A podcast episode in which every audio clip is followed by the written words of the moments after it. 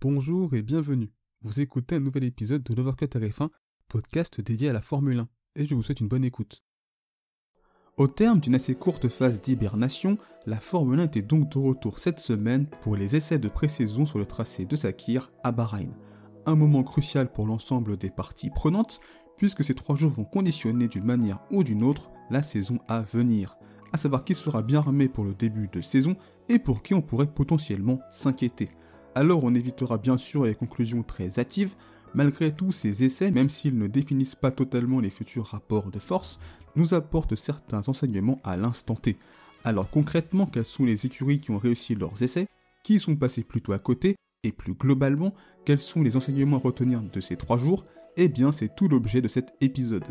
Salut les amis, j'espère que vous allez tous très bien, c'est un plaisir de vous retrouver pour un nouvel épisode spécialement dédié aux essais hivernaux de Bahreïn 2024.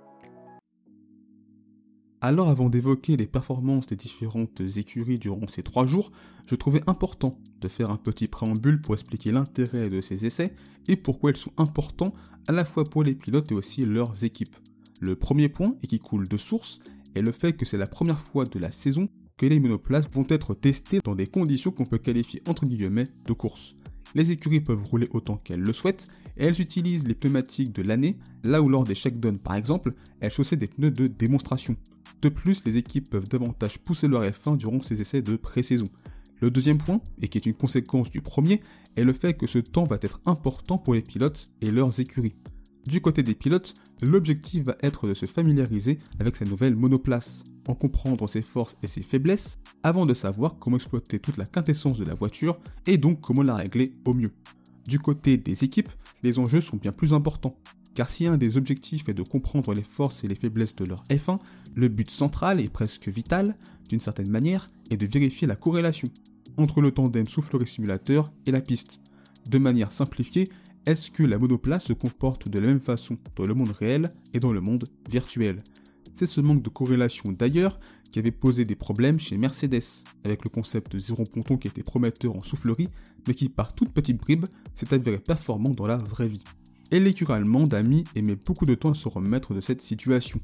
Car une fois la corrélation constatée, cela signifie que tout ce qui sera développé en soufflerie et testé dans le simulateur fonctionnera sur la piste. Ça donne donc aux équipes une très bonne base pour développer au mieux leur monoplace. Et pour vérifier cette corrélation, récolter des données de la vie réelle est donc primordial. C'est pour cette raison que l'on voit des F1 avec des sondes Pitot ou encore du Flovis. Ces éléments permettent d'étudier le flux d'air tout autour de la voiture de comprendre par exemple s'il y a trop de traînées aérodynamiques et plus globalement d'obtenir des données pour analyser le comportement de la monoplace. La vérification de la corrélation virtuelle réelle était un élément important à l'époque, mais qui est devenu fondamental depuis la mise en place du budget capé et du temps limité en soufflerie et CFD. Tout un écosystème qui limite l'amélioration des performances. Ainsi, une F1 qui se comporte comme prévu permettra aux équipes d'être plus efficaces dans leur développement, de mieux optimiser leurs process, puisqu'ils connaissent précisément les points à améliorer.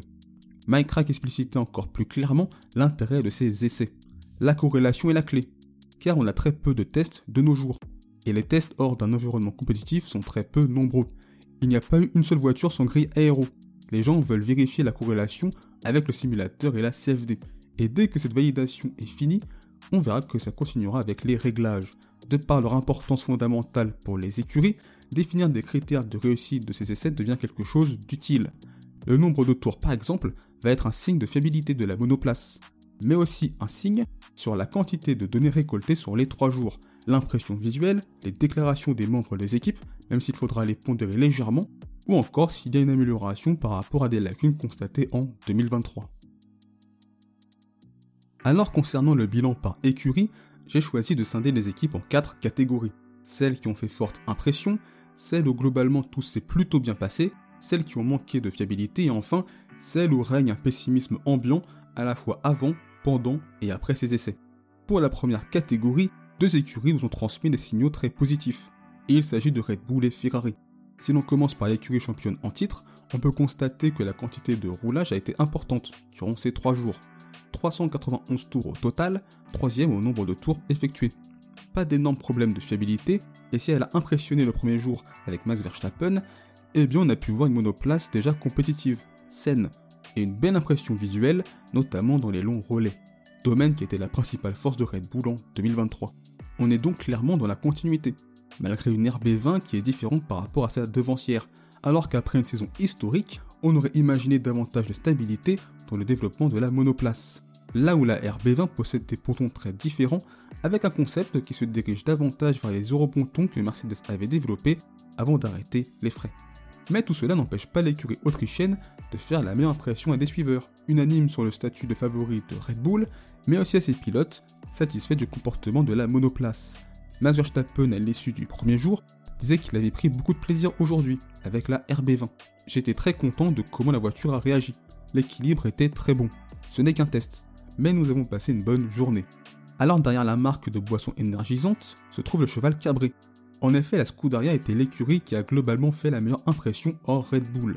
C'est d'ailleurs parmi les écuries de pointe celle qui a le plus roulé durant ces 3 jours. 416 tours et seul As a fait mieux dans le domaine. Et même si c'est anecdotique, l'écurie italienne a réalisé les deux chronos les plus rapides des essais. En tout cas, le premier constat est que la SC23 est une monoplace bien plus saine par rapport à l'an dernier. Charles Leclerc indiquait à ce propos qu'en termes de souplesse de conduite, la voiture est bien meilleure que l'année dernière. L'année dernière, après les essais, il était difficile de prendre une direction parce que nous ne savions pas ce que faisait la voiture. Nous nous mettions dans un virage et nous avions un survirage ou un sous-virage extrême, ce qui était un gros problème. Une fois de plus, la voiture fait ce qu'elle doit faire, ce qui n'était pas le cas au début de l'année dernière. Une monoplace également qui semble bien meilleure dans la dégradation pneumatique, un facteur qui l'avait pas mal handicapé en 2023. Frédéric Vasseur mentionnait à l'issue des trois jours que c'est un pas en avant en termes de facilité de pilotage. De constance sur les longs runs, on a fait un bout du chemin. Avec la constance et le rythme de course, la dégradation que nous avons eue hier pour le plus long relais était sur une autre planète par rapport à l'année dernière. Au moins sur ce point, nous avons fait un pas en avant. Mais maintenant, il ne s'agit pas seulement d'être constant, mais rapide. Alors challenger Red Bull semble un objectif difficilement atteignable.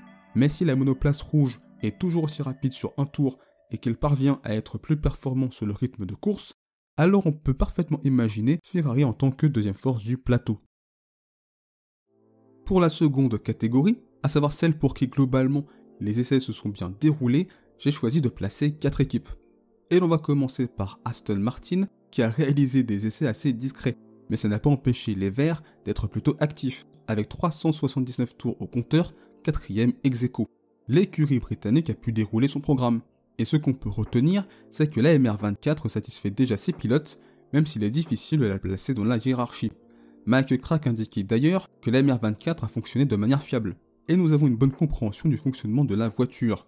Nous avons validé le fait que nous avons fait un pas en avant au cours de l'hiver, en réalisant des gains et des performances dans des domaines clés. Alors même si les progrès d'Aston Martin sont indéniables, il y a quand même un contraste par rapport à l'année dernière où à l'issue des essais, il y avait eu une véritable hype autour de l'écurie britannique, ce qui n'est pas du tout le cas aujourd'hui, et c'est possiblement le signe d'une écurie installée dans le top 5 qui sera capable de jouer les troubles faites, mais pas le signe d'un potentiel dauphin de Red Bull. Steak sera la deuxième équipe dans cette catégorie. Tout d'abord parce que l'écurie suisse a eu 3 jours très productifs, 379 tours comme Aston Martin, et qu'elle a réalisé un chrono plutôt compétitif, le quatrième temps le plus rapide des essais avec Joe Guanyu. Alors après une saison assez anonyme, la C44 est une réelle évolution par rapport à la C43, avec des changements ressentis positivement par les pilotes. Valtteri Bottas disait que la nouvelle F1 est mieux que la C43, c'est immédiatement clair, ce qui est bien, et c'est quelque chose que nous avions prédit. Elle semble plus ou moins réagir comme elle doit le faire. Des progrès notables, mais dont on devra attendre la confirmation la semaine prochaine. Troisième écurie dans cette catégorie, et j'ai choisi RB. Alors l'écurie italienne a effectué des essais hivernaux très sérieux. 367 tours, soit le sixième total, et un nombre de tours dans la moyenne. La V-Carb 01, nom de la nouvelle monoplace, s'inspire beaucoup de la Red Bull 2023. Et c'est dû à la nouvelle stratégie de la marque autrichienne d'avoir une synergie bien plus importante entre Red Bull et son écurie sœur. D'un point de vue de la monoplace, les pilotes sont plutôt satisfaits. Yuki Tsunoda indiquait qu'il avait senti que la voiture a fait un bon pas en avant par rapport à l'année dernière. L'équilibre s'est amélioré. Et surtout l'avant était solide. Nous devons encore trouver plus avec l'arrière, mais cela avance dans la bonne direction. Et Daniel Ricciardo était quant à lui plus prudent. En termes de performance, comme prévu, on essaye de nous battre dans le peloton. Il y a du travail pour attraper ceux à l'avant, mais les tests se sont bien passés. Je ne pense pas qu'on parte d'ici avec des inquiétudes. On sait où l'on est. Des essais intéressants donc, mais il est difficile à l'heure actuelle de placer RB dans la hiérarchie des écuries du milieu fond de grille. Enfin, la dernière équipe que j'ai choisi de placer dans cette catégorie est Mercedes. Alors après deux années loin des standards qu'elle s'est fixés depuis 2014, l'écurie allemande a réalisé des essais comme la majorité des équipes très studieuses. Un nombre de tours dans la moyenne, à savoir 361, soit le 7 total, et surtout un focus davantage sur l'apprentissage de la monoplace que sur la recherche du réglage optimal. Puisque depuis la nouvelle ère des F1 à effet de sol, Mercedes a surtout eu des problèmes de compréhension dans ses précédentes créations. Alors si les flèches d'argent n'ont pas affolé le chronomètre, on constate une monoplace qui enfin est bien équilibrée.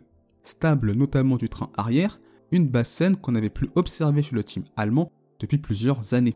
Et c'est une observation confirmée par la marca L'Étoile. Toto Wolf mentionnait qu'ils avaient une voiture en 2023 qui était difficile à comprendre. Et parfois on ne savait pas pourquoi elle faisait ce qu'elle faisait. L'objectif de cette saison a été d'avoir une plateforme stable, à partir de laquelle nous pouvons réellement nous développer. Mais jusqu'à présent, les retours de nos pilotes étaient que oui. C'est une F1 avec laquelle nous pouvons travailler. C'est encourageant. Et si l'on parle des pilotes, George Russell indiquait que dans l'ensemble, la W15 est plus agréable à piloter que la voiture de l'année dernière. La voiture de l'année dernière était vraiment difficile à piloter. Lewis et moi n'avions aucune confiance en elle. Nous avions l'impression qu'elle allait nous mordre à chaque virage. Nous pouvons maintenant attaquer les virages à moyenne et haute vitesse sans que le train arrière ne s'arrête. Et nous avons l'impression d'avoir fait un grand pas en avant pour ce qui est de la régularité de la voiture. L'objectif de fournir à ces pilotes une monoplace enfin plus stable, avec une fenêtre d'exploitation plus large, donnant davantage de confiance semble atteint. Mais confort n'est pas gage de rapidité. Alors ma troisième catégorie va concerner des équipes qui ont connu pas mal de petits problèmes de fiabilité et dont ça se ressent dans le nombre de tours effectués, à savoir Williams et McLaren. Et si l'on s'attarde tout d'abord sur les bleus, eh bien c'est l'écurie avec le roulage le plus faible sur ces 3 jours, 299 tours, même si les problèmes mécaniques se sont principalement concentrés sur le premier jour. La FW46 reste malgré tout une avancée par rapport à sa devancière. Alexander Albon indiquait à ce propos que la première chose est que nous avons une bonne voiture pour courir. Nous étions en retrait les deux premiers jours, on a eu des difficultés à la rendre équilibrée, mais on a travaillé dessus. On a fait de gros progrès pour la rendre conduisible. Ce n'est pas parfait, c'est encore facile de faire des erreurs, mais elle est meilleure. En tout cas, il est difficile, comme les autres écuries du fond de grille, de la placer dans la hiérarchie. Du côté de McLaren, si l'an dernier les essais avaient été très compliqués voire catastrophiques, on peut dire que c'est mieux en 2024 mais que tout n'est pas parfait, loin de là. Il y a eu beaucoup de petits problèmes de fiabilité, que ce soit le jeudi, le vendredi, et ça se répercute sur le nombre de tours finaux. 328, et seul Williams a fait pire dans le domaine. Ce manque de tours va engendrer pour l'écurie de Walking un manque d'informations, pour comprendre au mieux la MCL 38. Et surtout, c'est possiblement le symbole d'une monoplace pas très fiable. Et c'est un élément auquel il faudra faire attention dans les jours et semaines à venir. Par contre, d'un point de vue de la performance, McLaren nous rassure davantage, avec notamment une bonne impression visuelle, même si ça paraît en deçà des Red Bull et des Ferrari. Lando Norris avait une vision davantage mitigée sur le déroulé de ces trois jours, même s'il n'oublie pas que c'est bien mieux qu'il y a un an. Je suis heureux, ça n'a pas été parfait, on a eu des problèmes mais c'est mieux maintenant que la semaine prochaine. Je me sens mieux. La voiture constitue un progrès, même s'il y a encore des progrès. Ce sont de bonnes journées, mais il y a un gros écart face aux gens devant et on doit le réduire. L'humeur dans notre camp était bien meilleure après 8 courses l'an dernier. Les attentes sont bien plus hautes, car ça ne peut pas être pire que la manière dont on a débuté l'an dernier. Mais ça se passe bien et je suis heureux. Enfin, la dernière catégorie va se focaliser sur deux écuries dont l'ambiance globale tourne au pessimisme, As et Alpine. Et pour l'écurie américaine, ce constat peut être considéré comme un paradoxe. En effet, As est tout simplement l'écurie qui a effectué le plus de tours durant ces 3 jours. 441 tours pour être précis. Le travail a été studieux et s'il est difficile de tirer des enseignements sur le niveau de performance, eh bien réussir ces essais est déjà une bonne base de travail, puisque ça donne une bonne quantité de données à analyser et qui, on l'espère, permettra de régler le principal problème de As l'an dernier, à savoir l'énorme dégradation pneumatique. un souci dont il est difficile de savoir s'il a été parfaitement résolu. Kevin Magnussen nous informait qu'ils avaient fait beaucoup de relais avec beaucoup de carburant pour essayer de résoudre ce problème, et je pense que nous allons quelque part. Nous n'avons pas complètement résolu le problème, mais j'espère que cela suffira à faire la différence en course. Mais plus globalement, tout ça s'inscrit dans un contexte où l'optimisme n'existe pas. Ayao Komatsu, le nouveau team principal de l'écurie américaine, ne mâchait pas ses mots avant les essais de pré-saison. À Bahreïn, je pense toujours que nous serons vers le fond de la grille, voire dernier. La raison pour laquelle notre voiture en version de lancement ne sera pas assez rapide à Bahreïn est due au fait que nous avons commencé en retard et que nous nous sommes arrêtés pendant deux mois pour travailler sur les évolutions d'Austin. Nous avons perdu du temps à ce moment-là.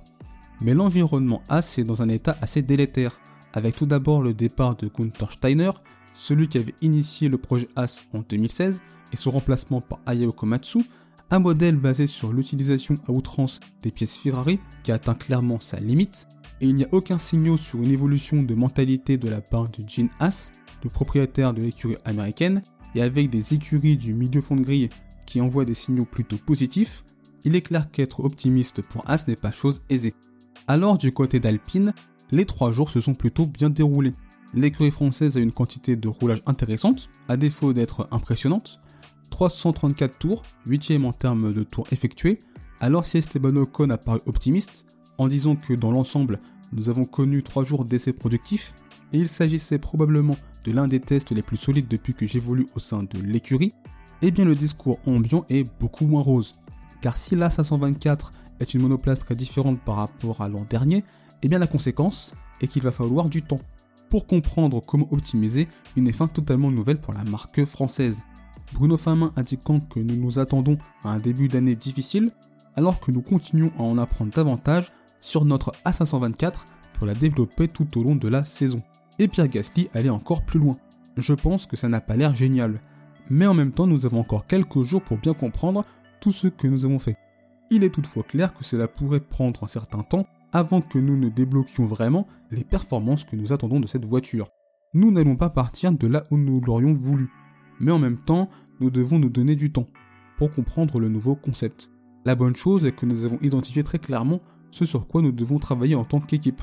L'avenir nous dira si nous sommes en mesure d'y remédier avec les réglages de la voiture ou non pour les premières courses de la saison, mais il est certain qu'il y aura un plan agressif d'amélioration dont nous aurons besoin pour combler l'écart.